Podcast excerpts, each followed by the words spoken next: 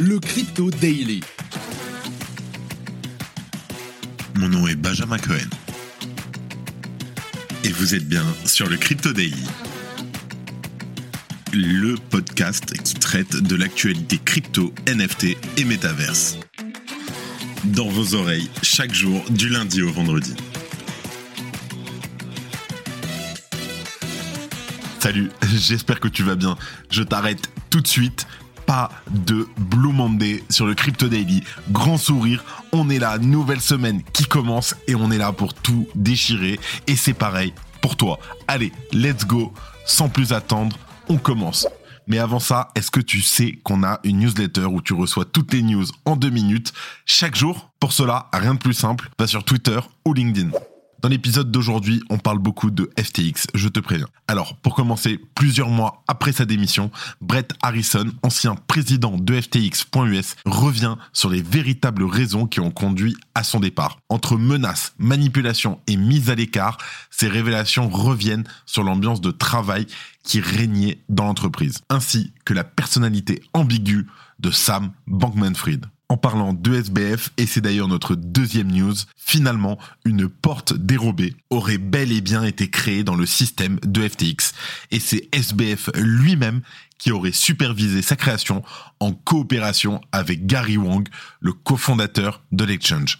Selon l'avocat de FTX, cette ligne de code dissimulée cachait 65 milliards de dollars de transactions secrètes entre FTX et Alameda Research. Et pour finir, maintenant qu'une nouvelle année commence, Chainalysis a publié des données sur 2022 quant à l'activité illicite dans l'écosystème des cryptos. Si cette analyse est très instructive, nous noterons toutefois les limites qui permettent de nuancer les chiffres avancés. Mais avant tout ça, et comme d'habitude, le coin du marché. Here comes the money. Here we go. Alors aujourd'hui, on va se faire plaisir et parce que les prix n'ont pas beaucoup bougé, on va parler sur 7 jours. Nous enregistrons cet épisode, nous sommes le 16 janvier 2023. Ah tiens, demain c'est mon anniv. Et il est midi. Alors, sur 7 jours, c'est magnifique. Nous sommes retombés légèrement en dessous du milliard de dollars de capitalisation. Nous sommes à 980 milliards. Nous avons un Bitcoin en hausse de 20% sur la semaine qui s'échange à presque 20 850 dollars. C'est magnifique. Un Ether en hausse de 17% à 1550 dollars, le BNB en hausse de 7%, le XRP de 10%, le Cardano de 8%, le Dogecoin de 10%, le Solana de 42% sur la semaine. Il s'échange présentement à 23 dollars, un Matic à 15%. Enfin bref, il y a tout qui a monté. Sur la semaine, on a mention honorable à Aptos qui augmente de 110% et qui est à 8,5 dollars et de Decentraland le Mana en hausse de 75% à 0,7 dollars. Allez, plus le temps, on passe aux news. Alors, pour commencer, on parle de l'ex-président de FTX.us qui a lâché une bombe ce week-end, un trade Twitter. Je t'explique. Alors en septembre, je te parlais de la démission de Brett Harrison, ex-président de FTX.us. À ce moment-là, j'étais très très loin de me douter de ce qui allait suivre et l'intéressé est revenu samedi sur les véritables raisons qui ont conduit à son départ. Il avoue que derrière les apparences, ses relations avec SBF et ses associés avaient atteint un point de détérioration totale après des mois de disputes sur les pratiques de gestion chez FTX. Pourtant, les débuts avaient été tout à fait corrects et Brett Harrison explique qu'il gardait de bons souvenirs de SBF avec qui il avait travaillé chez Jane Street Capital. Lorsque son ancien collègue lui a proposé un poste, d'abord par SMS, il s'est montré séduit par la vision de SBF. Il reconnaît que ses premiers mois chez FTX US étaient merveilleux et qu'il bénéficiait d'une grande indépendance pour développer FTX US. Toutefois, les relations ont commencé à se gâter entre les deux hommes lorsque Brett Harrison a plaidé pour une dissociation entre FTX et FTX US. En effet, celui-ci remarquait régulièrement que les décisions ayant un impact sur les États-Unis venaient sans avertissement des Bahamas, bien que SBF semblait s'impliquer peu dans les affaires américaines. Dans son long trade, Brett Harrison revient également sur la santé mentale de son ancien employeur, y voyant une piste de réflexion sur la volatilité de son tempérament. L'ex-président de FTX US explique qu'il n'était pas le seul à rencontrer des difficultés avec sa hiérarchie. Et pour cause, plusieurs personnes expérimentées dans des domaines comme la finance où le juridique voyait souvent leur jugement remis en cause. Il concède qu'il était difficile de tenir tête à un manager peu sûr de lui et orgueilleux. Brett Harrison rapporte qu'au fil des mois, il a été victime de manipulations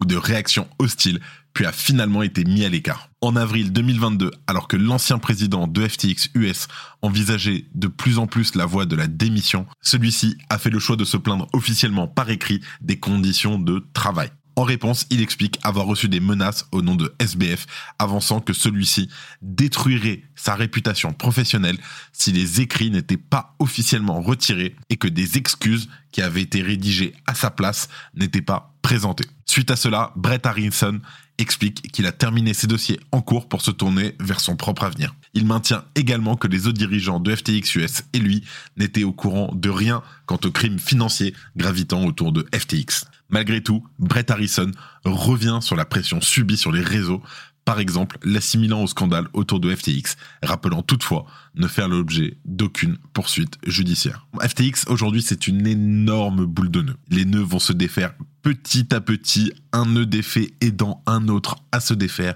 et ça va continuer comme ça, on va en avoir plein, plein, plein, plein, plein. Si tu aimes le daily, une note et un commentaire nous aident énormément. Aussi, si tu ne veux rien rater de l'actualité, abonne-toi.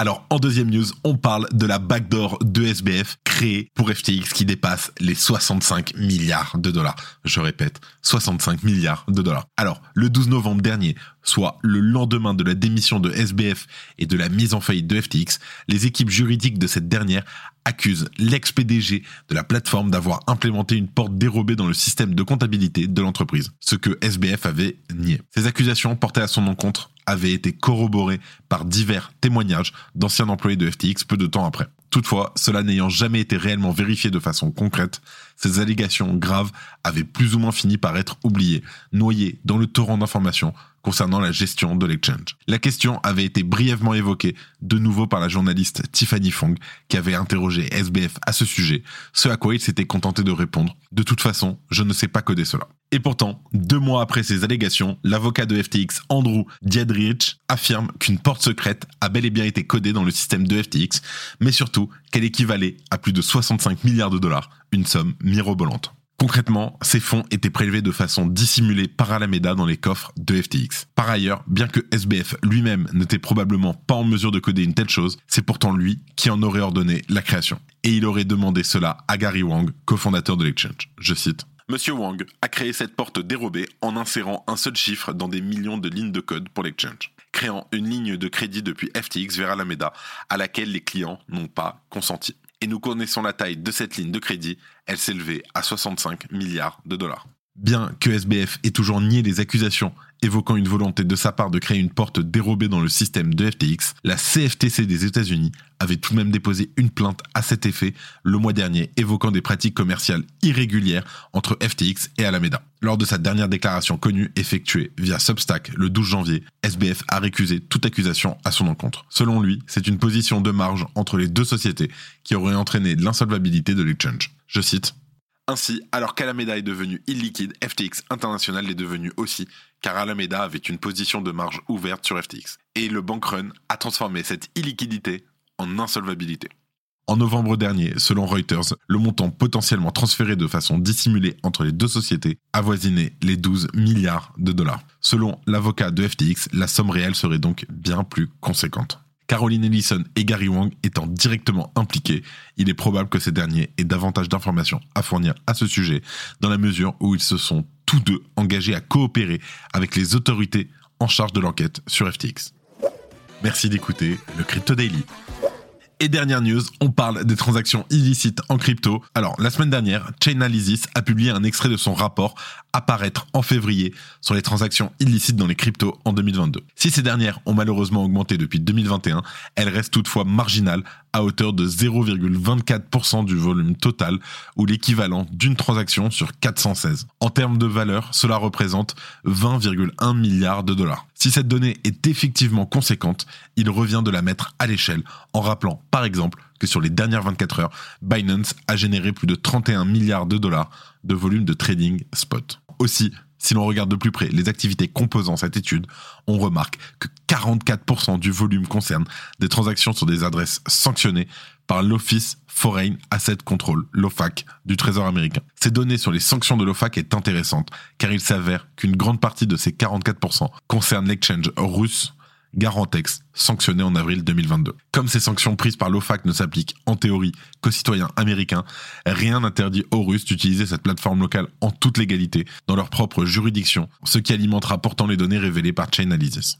Outre le cas de Garantex, l'analyse de Chainalysis comporte quelques subtilités qui viennent nuancer les données présentées. Premièrement, cette étude ne concerne que les données on-chain, qui sont d'ailleurs les seules vérifiables avec certitude. Ceci implique que la transaction interne à un exchange, qui elles sont inscrites sur un livre de compte en dehors de la blockchain, ne peuvent être prises en compte. Cela ouvre alors le débat sur les activités de FTX, Celsius ou d'autres entreprises ayant fraudé en 2022, mais dont les activités ne transparaissent pas dans l'analyse. Notons également que certaines activités peuvent difficilement être quantifiées, comme le paiement de drogue en crypto-monnaie, qui peut s'apparenter à une simple transaction de point de vue on-chain. Malgré tout, les chiffres évoluent à mesure que Chainalysis trouve de nouvelles méthodes pour surveiller tout le panel d'activités illicites dans l'écosystème. Ainsi, si par exemple la valeur de 14 milliards de dollars a été initialement avancée pour 2021, une mise à jour avec de nouveaux calculs a porté cette donnée à 18 milliards. D'autre part, il serait simple de faire un raccourci